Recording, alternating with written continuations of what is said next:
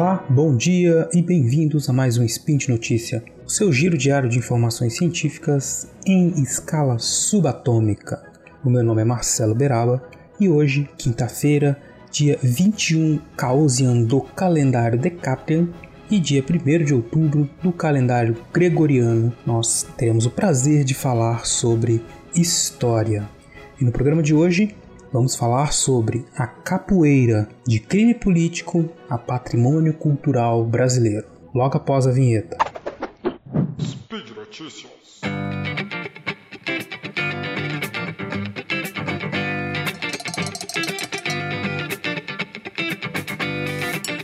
Muito bem, meus amigos, minhas amigas. Hoje eu trouxe para vocês aqui o tema da capoeira porque é uma questão que tem atraído cada vez mais atenção dos pesquisadores de ciências sociais, especialmente dos historiadores, né? então nós estamos falando hoje de história, e é uma prática cultural, uma, um esporte que tem uma história que é muito interessante, que uma prática que tem muita presença no nosso cotidiano, né? Todo, muita gente pratica, conhece quem pratica, ou já viu uma roda de capoeira na cidade, então sabe que é uma, uma atividade bastante importante e que do ponto de vista social e cultural, ela está presente como um dos elementos que formam a nossa identidade nacional, assim como samba, assim como futebol, né? Enfim. Então ela é uma prática que tem essa característica de fazer parte daquilo que a gente considera como atividades essenciais que caracterizam o brasileiro. Por isso que a gente fala da nossa que faz parte da nossa identidade nacional. Mas a questão toda aqui é que ela hoje é uma prática que está ligada à nossa identidade, porém já foi marginalizada.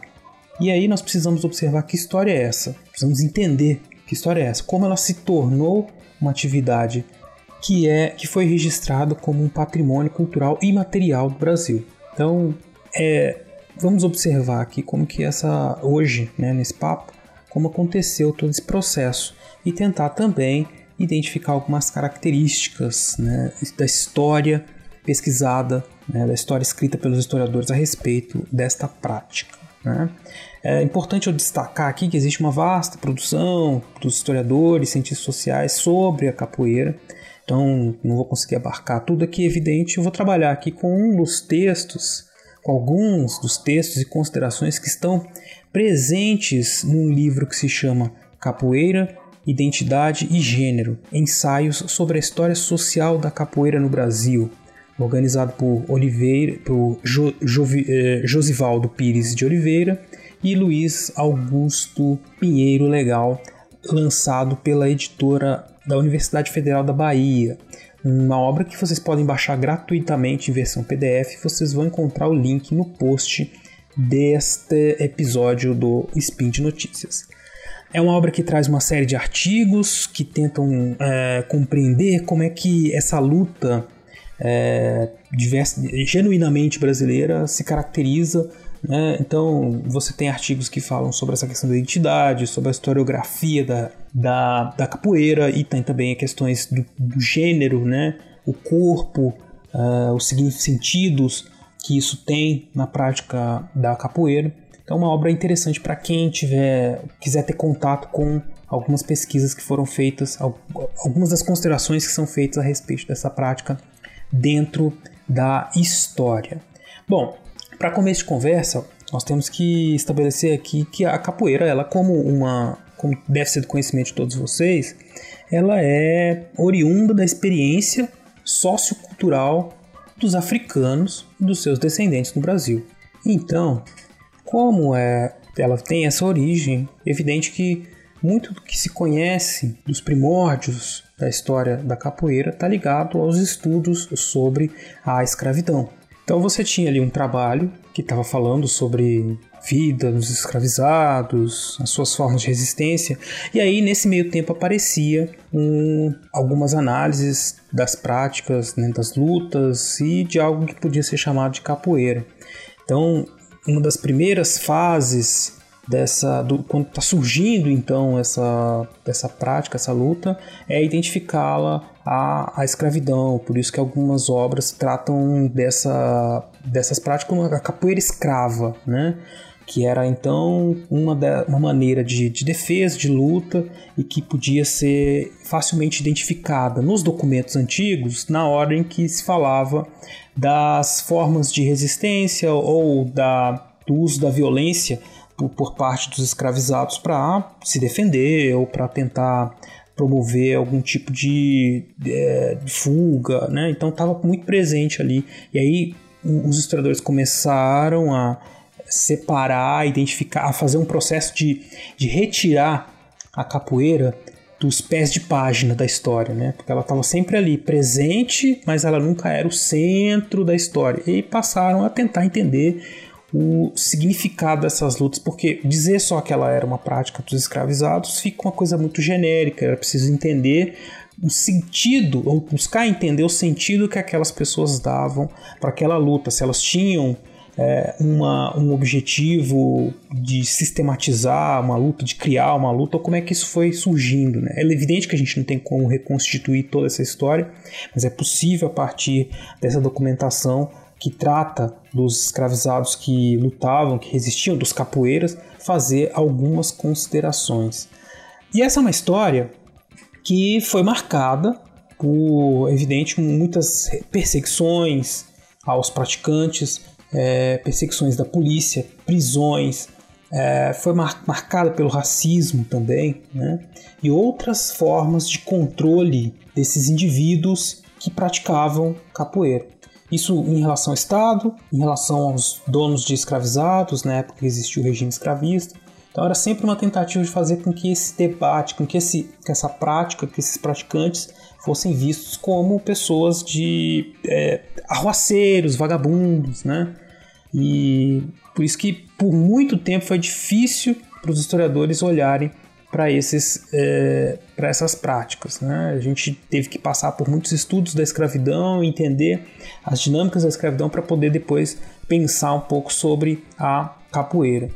E é preciso também pensar que a, a identidade nacional brasileira, da qual a capoeira passou a fazer parte no século XX, ela não é necessariamente. É, ela, havia uma resistência muito grande à incorporação de elementos uh, da cultura afro-brasileira nesse processo de identidade, especialmente no século XIX, né, o momento em que o Brasil se tornou independente, foi constituindo seu Estado, havia uma política, uma compreensão política e uma implementação e a implementação de políticas públicas que iam no sentido da, do embranquecimento da população, né? da valorização de uma herança europeia em detrimento, contrariamente às heranças indígenas e africanas. Quando muito, essas heranças elas seriam folclorizadas, né, domesticadas, por assim dizer, para serem colocadas num plano inferior à, à ideia de uma civilização é, é, construída pelos europeus aqui na América Portuguesa, depois do Brasil. Né? No final do século XIX, isso está basado em racismo científico e projetos racialistas, racistas, de intelectuais e políticos, né? como alguns deles conhecidos da, dos pesquisadores e de muita gente, também Nina, Nina Rodrigues, o Conde Gobineau, o Silvio Romero, que escreveram obras nas quais eles afirmavam ah, suas visões negativas a respeito da influência da presença negra na constituição da sociedade brasileira. Né?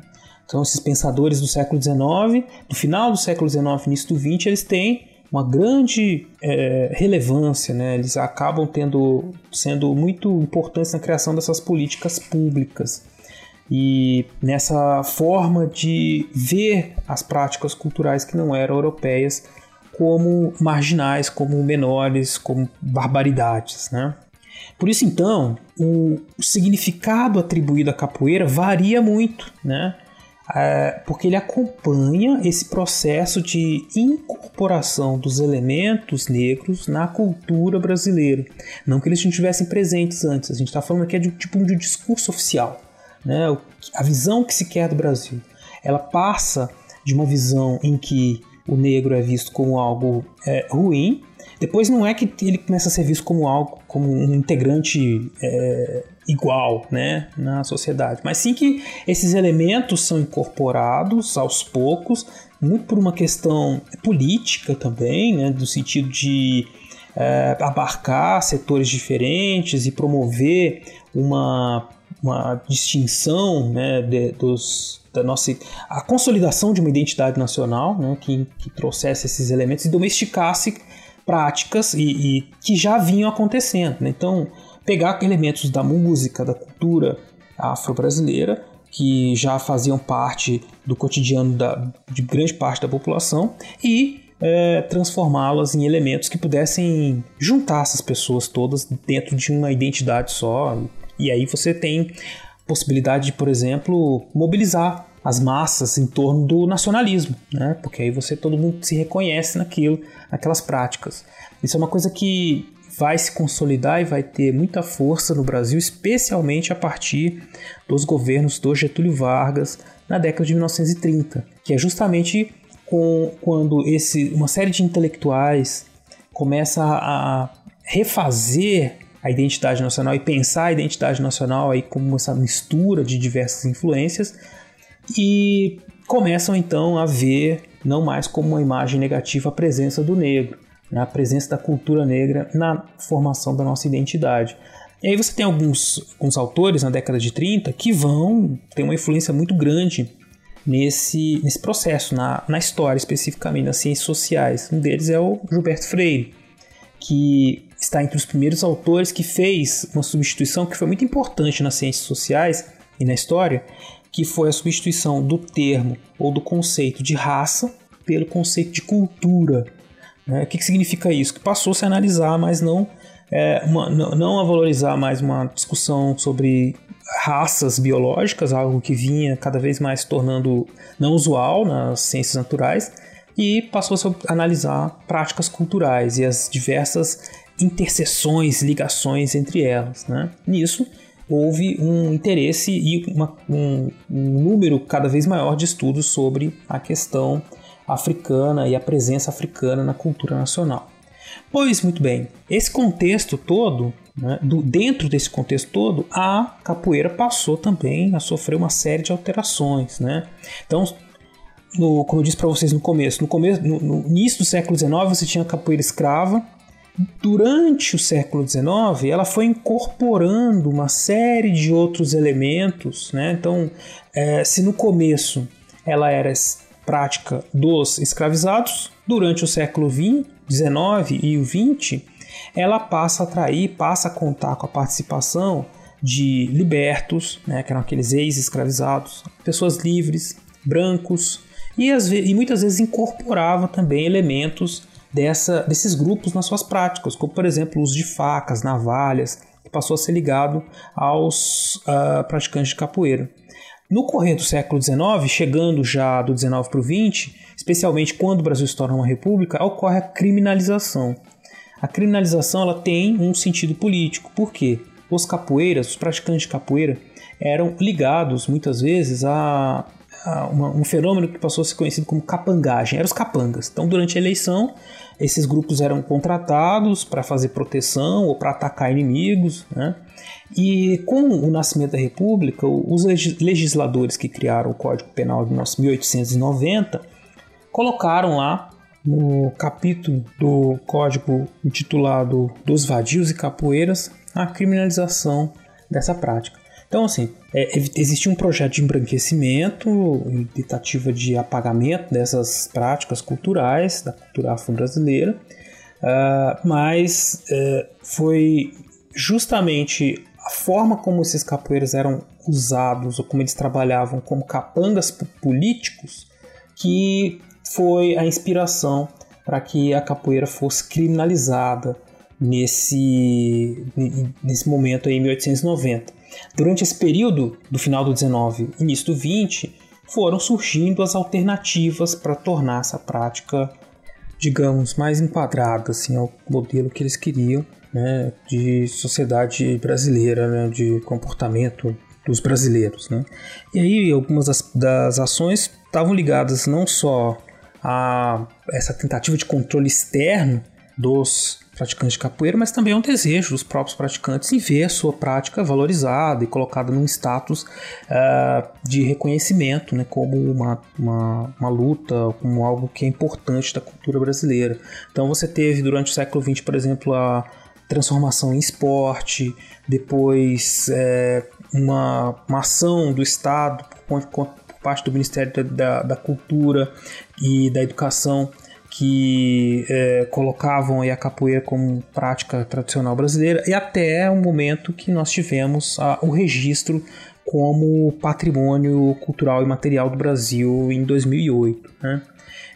Então é isso, gente. É uma história muito longa que a gente teria que gastar muitos e muitos minutos aqui conversando para entender todos os detalhes dessa história, porque eh, tem toda a questão da do movimentação dos mestres de capoeira que vieram para o Sudeste, como isso foi sendo transformado depois em. foi sendo folclorizado e depois foi sendo transformado em um produto para consumo, né?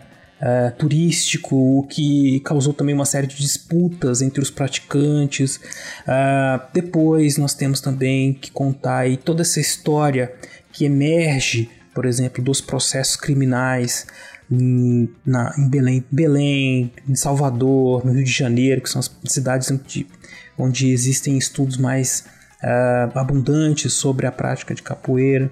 Então é, é assunto para muita, para muito, muito tempo.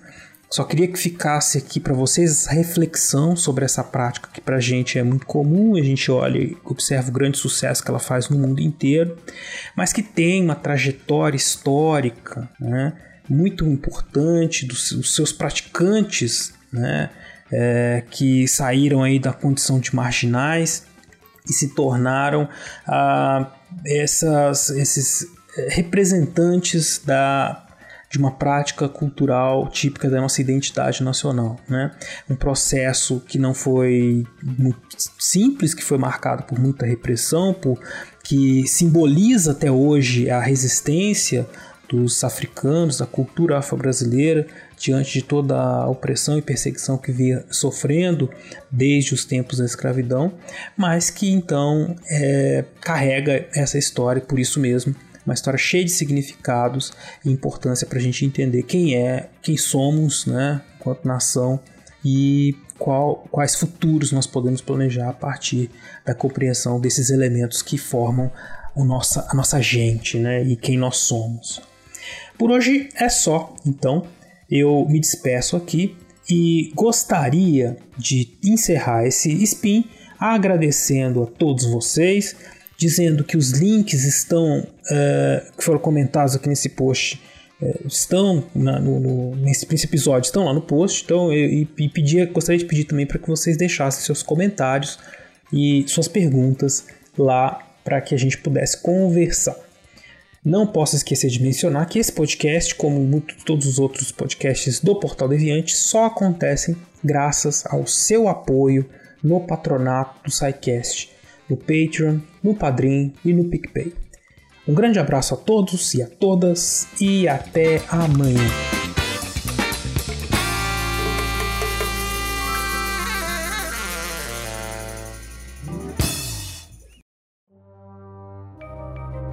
Este programa foi produzido por Mentes Deviantes. deviante.com.br.